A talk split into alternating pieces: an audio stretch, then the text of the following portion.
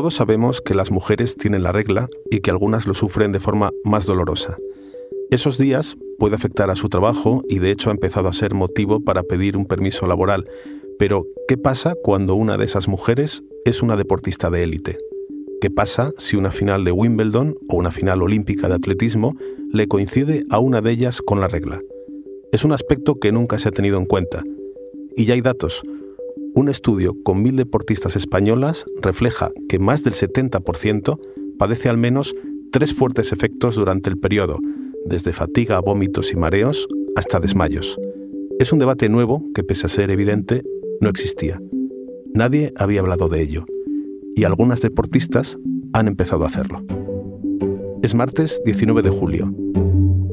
Soy Íñigo Domínguez. Hoy, en el país, menstruación y deporte, competir contra un tabú.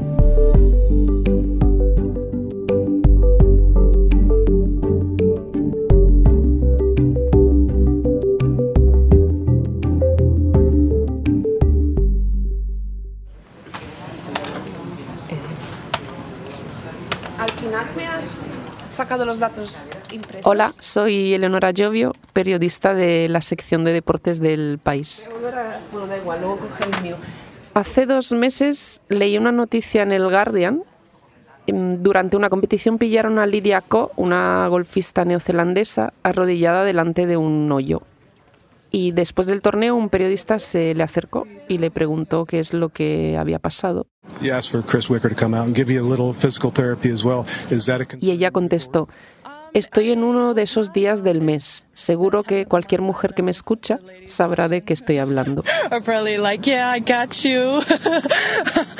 Su declaración se convirtió en noticia. Una golfista habla abiertamente de su menstruación. Estaba hablando de algo puramente normal que nos pasa a todas eh, una vez al mes. Y sin embargo estaba destapando un, un tabú, el de la regla en el deporte de élite. Mientras la escuchaba, pensaba, ¿y por qué no se habla de esto? ¿Y cuántas deportistas de élite hay que tengan una regla dolorosa? Mm, ¿Afecta o no afecta su rendimiento? ¿Y por qué de verdad estamos hablando tan poco de ello? Cogí el teléfono, mm, llamé a unas cuantas deportistas Hola, Guille. Good morning. Y me encontré con una situación incómoda que nunca me había pasado y era que a muchas no les apetecía hablar del tema. Me está costando un montón encontrar a... Bien porque es algo muy íntimo y personal que no quieren compartir. Bien porque mm, su regla no es dolorosa y o bien porque me contaban que solo les afectaba anímicamente y, y no físicamente. Al final lo conseguí y una de las personas con las que hablé fue Constanza Amundson, Coti para todos. Me cité con ella en el Real Club de Polo de Barcelona. y eso, y si me daba vergüenza hablarle, dije, vale, pues no. Genial. Coti es jugadora de hockey hierba e internacional con España y tiene 24 años. Empecé con el hockey a los 8 años. Entreno todos los días menos los martes, dos horas al día, más sesiones de gym por la mañana, que igual dura una hora, una hora y media. Y el sábado es libre y los domingos tenemos partido.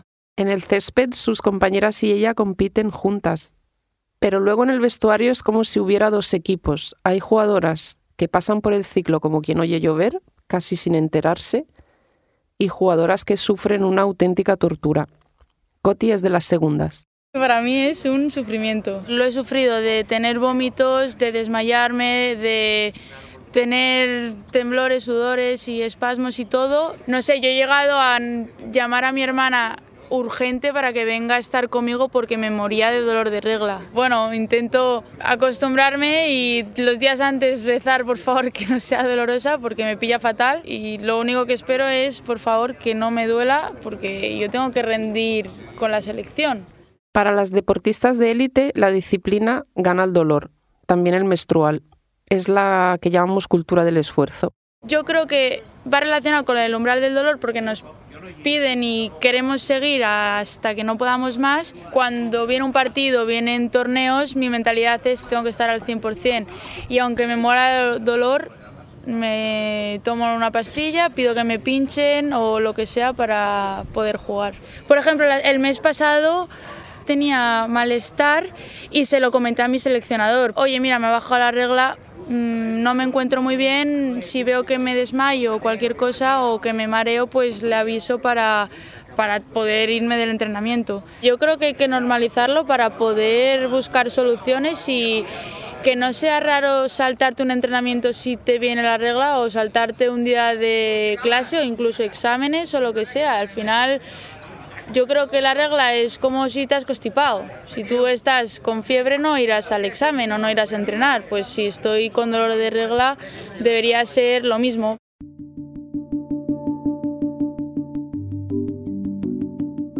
Hola Leonora, ¿qué tal? Hola Íñigo, muy bien. Te he querido invitar al estudio a hablar conmigo porque tengo un montón de preguntas. Coti, a quien hemos oído ahora, habla de síntomas como vómitos, espasmos, desmayos. ¿Se sabe cuántas deportistas eh, sufren reglas tan dolorosas? ¿Hay estudios?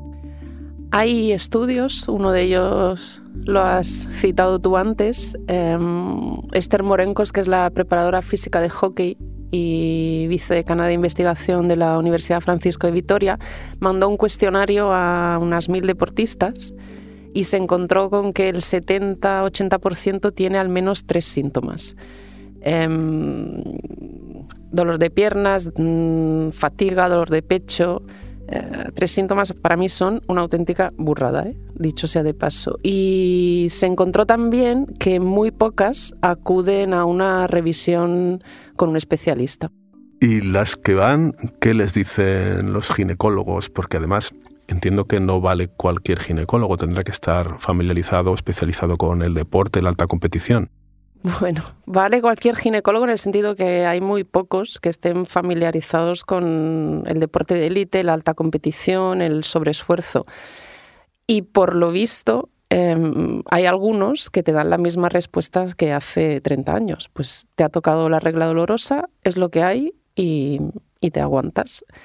Em, ¿Eso qué conlleva? Que cuando una deportista escucha eso, debe pensar que como me lo ha dicho una especialista, pues así será. Y se tiende a normalizar unos síntomas que no se deberían, porque ya no es que afecten tu salud, sino también tu, bienestar y tu, día a día. ¿Y qué pueden hacer? A, una deportista que le ocurre esto, eh, ¿puede empastillarse? ¿Puede, ¿Qué puede hacer? Mira, yo, yo cuando estaba hablando con ella les pregunté, ¿pero os podéis tomar pastillas? ¿Vais a dar positivo? Evidentemente no, no van a dar positivo y se las toman. Pues sí, tomar pastillas. Eh, Coti, por ejemplo, me contaba que su ginecólogo le sugirió eh, tomar anticonceptivos eh, porque creía que podía mm, rebajarle el dolor y normalizar el periodo. ella me dijo que no le apetece tomar hormonas, cosa que es perfectamente entendible. Por un lado, hay deportistas a las que no le apetece tomar anticonceptivo, por otra parte, hay algunas eh, que los toman de forma continuada sin que haya patología eh, que, lo, que lo requiera. Y, y, a mí me impactó eh, esto porque en una charla que tuve con Alberto García Bataller y Juan del Campo, que son entrenadores, uno lo fue del equipo olímpico de triatlón en Pekín y Atenas y el otro trabaja con atletas de atletismo de medio fondo, mm, me dijeron que hay casos eh, de deportistas que toman anticonceptivos de manera continuada sin ninguna patología que lo requiera y que se encuentran con deportistas que tienen ausencia de regla durante más de tres meses y esto es algo muy, muy llamativo porque no es nada normal. Claro, no es nada normal y, quizá tiene unos efectos que son negativos. Tiene efectos eh, alarmantes de hecho, eh, Alberto García me decía rotundamente que un entrenador nunca debería entrenar a un atleta que entre los 16 y los 26 eh, años presenta una pérdida de regla de más de tres meses.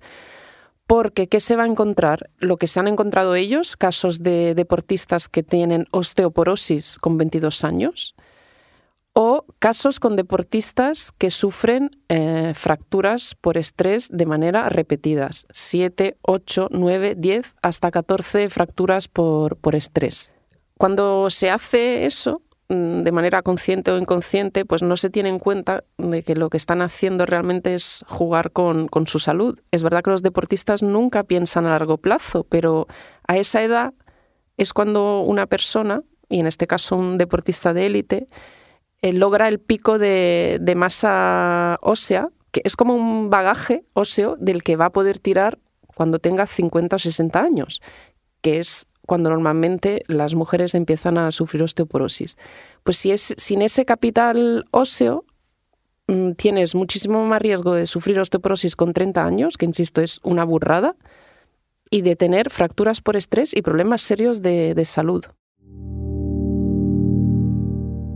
Por lo que me dices, está claro que aquí hay muchísimas implicaciones ¿no? en lo que supone la regla o la falta de regla. Y todo esto en un equipo deportivo, un atleta, eh, lo habla con su equipo técnico, con su entrenador, se habla de ello con naturalidad como un aspecto más del rendimiento o no?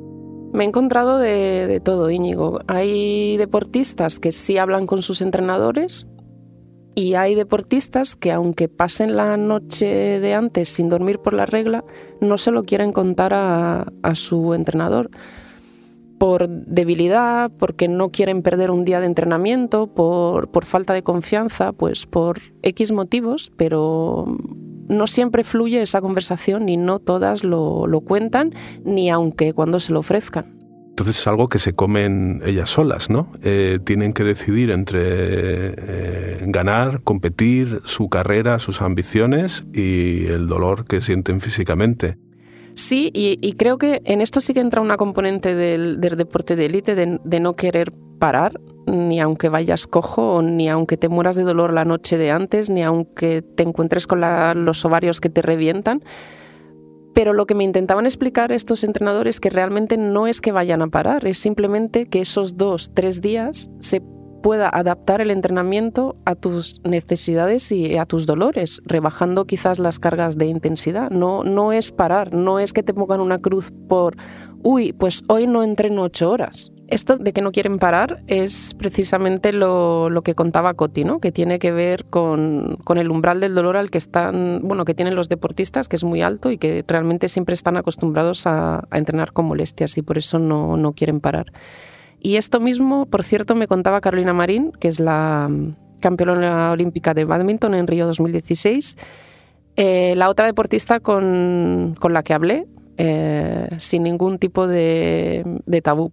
Es que yo por mí no quisiera frenar, pero ya te digo que es tanto el dolor que el propio dolor ya me hace frenar. Carolina me contaba justo en qué consiste ese dolor. Es que mi primer día de verdad es horrible por la inflamación tan repentina que se me produce y, es que me, produce muchísima tensión, de repente me dan como pinchazos eh, abdominal y muchas veces a lo mejor si me viene por la mañana en cuanto me despierto le tengo que pedir a Fernando de retrasar el entrenamiento o a lo mejor me tomo una pastilla y, tiro como puedo el entrenamiento o muchas veces incluso es que no podido ni ir a entrenar porque de verdad que no me podía mover.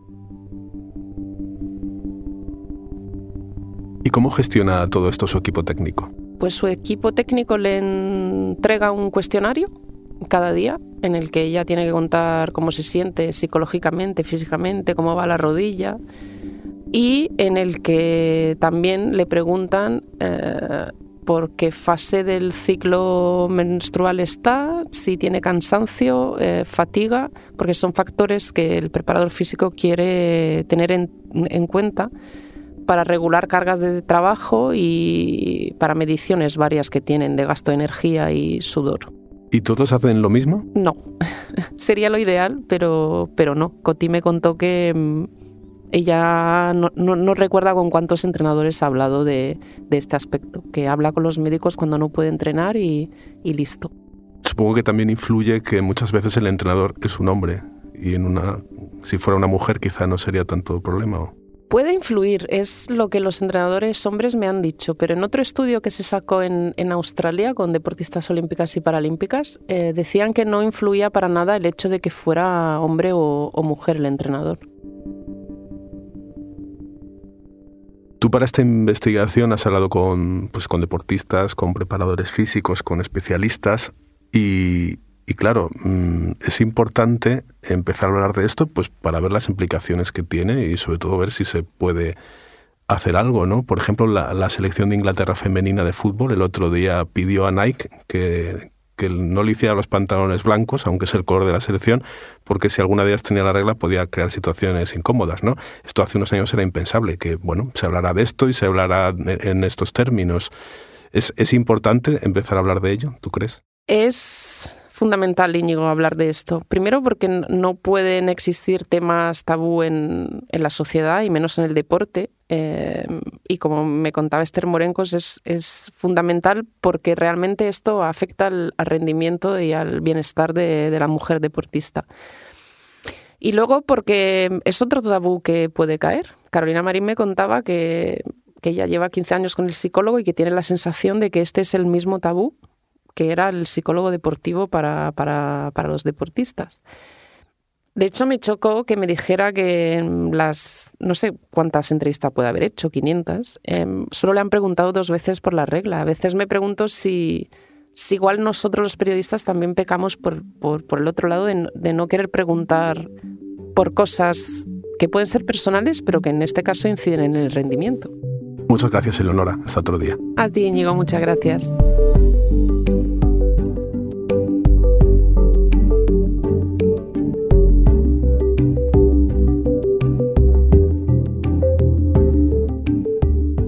Este episodio lo ha realizado Inés Vila. El diseño de sonido es de Nicolás Chabertidis. La dirección es de Silvia Cruz La Peña. Yo soy Íñigo Domínguez. Esto ha sido Hoy en el País. De lunes a viernes volvemos con más historias. Gracias por escuchar.